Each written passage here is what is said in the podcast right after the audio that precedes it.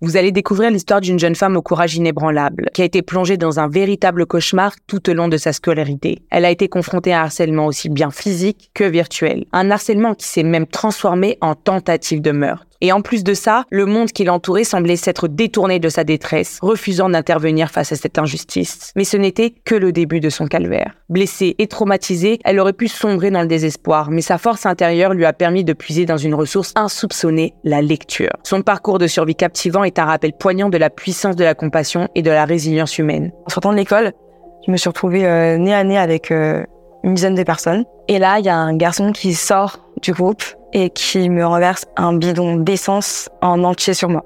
J'étais paralysée, j'avais plus de voix, je pouvais plus. Et là, il y a un garçon qui dit euh, "Vas-y, euh, remets-lui-en, euh, je vais la brûler." Je savais pas ce que c'était que le harcèlement en soi. Donc au début, c'était que des chamailleries. Je me disais que c'était pas très grave parce que je les connaissais depuis l'école primaire pour la plupart. Et ensuite, bah, quelques mois avant la fin de l'année, Là, j'ai commencé à recevoir des mots sur ma table en me disant euh, t'es une grosse pute, euh, t'es une salope. Et à ce moment-là, je me suis vraiment sentie atteinte, alors que j'avais énormément confiance en moi. Je me disais t'étais qu'une grosse fille et tout. Et là, je rentrais chez moi, je me regardais dans le miroir, je me disais waouh, c'est vrai, euh, t'es grosse. Je me disais bah peut-être que c'est vrai. Regarde-toi comment tu t'habilles.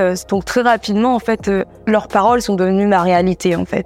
Donc je me suis dit que le problème venait de moi, j'ai commencé à avoir euh, une attitude de vie totalement différente parce que je me suis dit, euh, bon, étant donné que pour eux, je suis pas assez bien, il faut absolument que, euh, que je leur prouve que je suis une personne bien. Je vais m'habiller pile pour que je, puisse leur plaire. Si je suis une pute, c'est parce que je mets euh, des slims. Donc là, j'arrête de mettre des slims. Je vais mettre d'autres pantalons. Si on dit que je suis grosse, c'est parce que on voit trop mon corps. Donc là, je vais me couvrir un peu plus. Je vais mettre des pulls plus gros. Comme ça, c'est impossible qu'on puisse voir euh, mon corps, comment je suis formée, etc. Il fallait absolument que je trouve un, un moyen de, de prendre soin de moi à l'école. Donc, euh, soit je m'enfermais dans les toilettes, soit je me cachais derrière les buissons pour être au sol et calme en fait. Parce que là, j'ai des amis, des filles, qui ont commencé à lancer des rumeurs sur moi. Donc là, c'est-à-dire que des garçons qui me harcelaient ont dit Ah, c'est vrai, Anise, elle m'a sucé dans les couloirs tout à l'heure. Ah, c'est vrai, j'ai couché avec Anise. Donc là, à ce moment-là, j'ai commencé à être cyberharcelée. On a commencé à m'envoyer des messages euh, sur Facebook pour me dire euh, Oh, Anise, euh, c'est vrai que tu suces. oh, Anise, c'est vrai que tu couches avec tout le monde.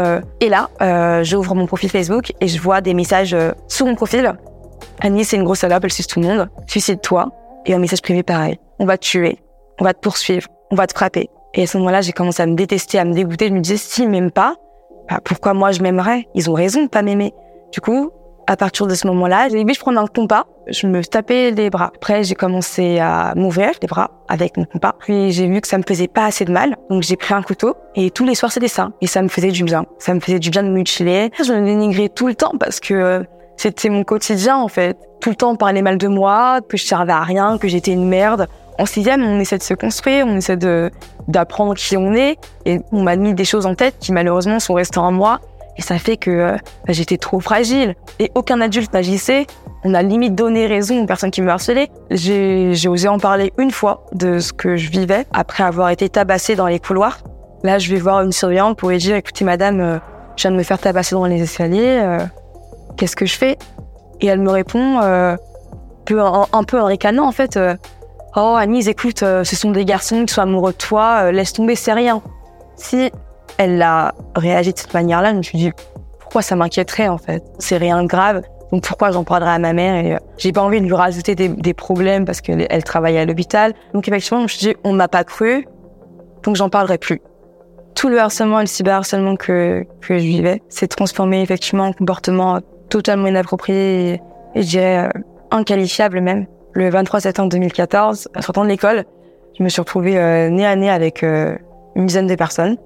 Et là, il y a un garçon qui sort du groupe et qui me renverse un bidon d'essence en entier sur moi. Donc à ce moment-là, je savais pas du tout comment réagir. J'étais paralysée. J'avais plus de voix. Je pouvais plus. J'étais vulnérable et ils le savaient. Donc euh, ils en ont profité. Et là, il y a un garçon qui dit euh, Vas-y, euh, remets-lui-en, euh, je vais la brûler. Donc là, il sort du groupe avec son briquet. Il se rapproche de moi avec son briquet. Il allume son briquet. Et la seule chose que j'ai pu faire, c'était de regarder la flamme. Et je me suis dit, peut-être que si je la regarde, elle va s'éteindre, il va se passer quelque chose, il y a un passant qui va arriver.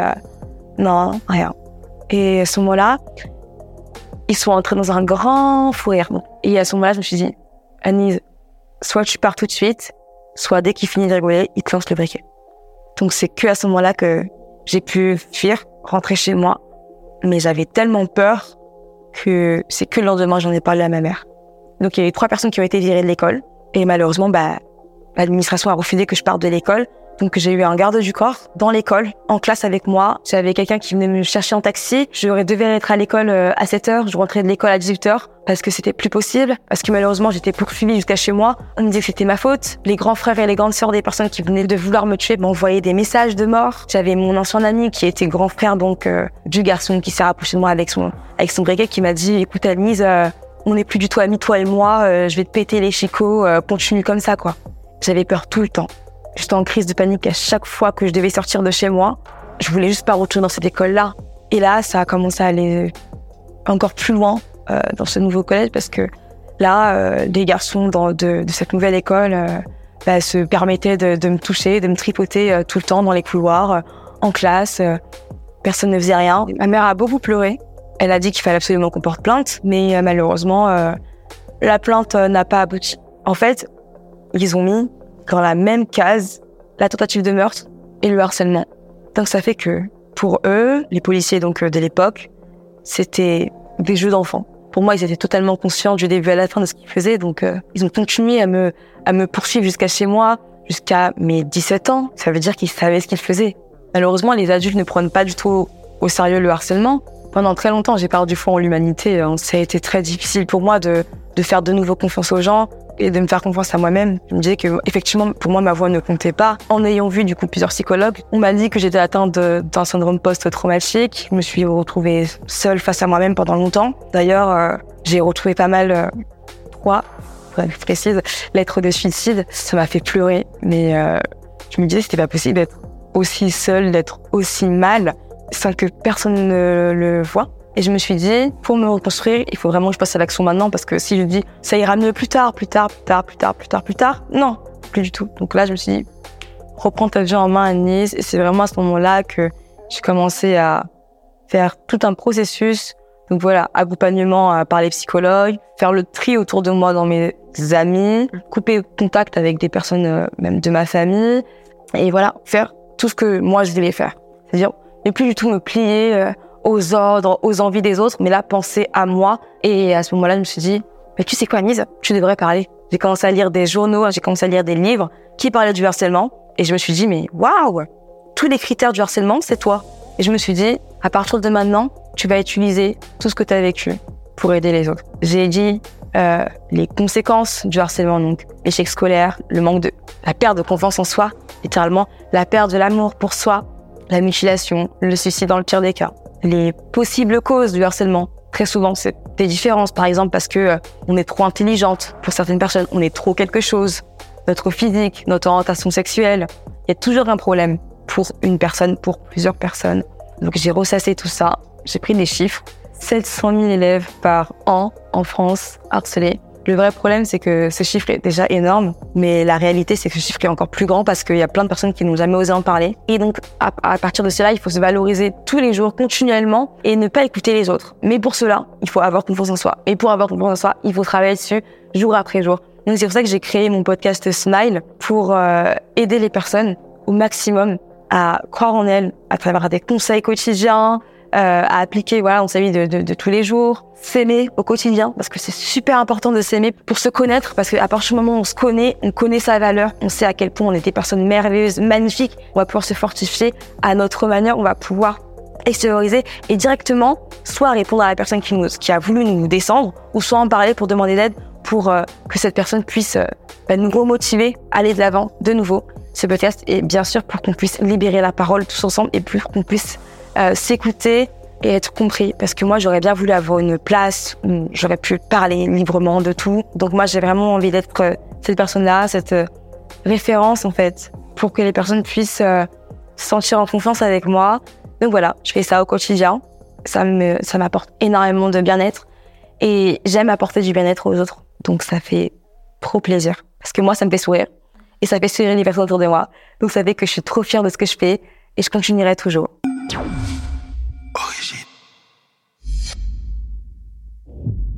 L'histoire d'Anise est hyper importante parce que je trouve qu'en France, on minimise beaucoup trop le harcèlement scolaire. Oh, mais ça va, les enfants sont tous comme ça, c'est rien, ils sont jeunes. Alors que c'est un problème sérieux qui touche un nombre alarmant d'enfants. Pour vous dire, selon les estimations, environ 10% des élèves en France sont victimes de harcèlement à l'école. Moi-même, j'ai été victime de harcèlement et cela m'a enfermé dans une souffrance pendant des années et des années. Et les conséquences de ce harcèlement, c'est au quotidien qu'on les voit. Récemment, il y a eu la perte de Lucas. C'est un jeune garçon de 13 ans qui a mis fin à ses jours alors qu'il a été victime d'un d'intimidation, de violences psychologiques répétées de la part de ses camarades pendant plusieurs mois. Et les séquelles psychologiques et émotionnelles qu'il a subies ont été complètement dévastatrices. On se dit que cette histoire a pu mettre en lumière l'urgence de lutter contre le harcèlement scolaire et encore il y a un retard. Mais pourtant, il existe des mesures et des ressources qui ont été mises en place en France. Par exemple, il y a le numéro d'appel non harcèlement le 30-20. Alors, je sais qu'un numéro comme ça, parler à un inconnu, ça ne donne pas envie. Mais en vrai, ce numéro est important, car je sais aussi qu'on se sent seul et incompris qu'on est harcelé. Que parler à nos parents, ça semble irréel, à nos amis encore moins, et à l'école, parfois, on a peur d'aggraver la situation. Mais en réalité, parler est le seul moyen de vous en sortir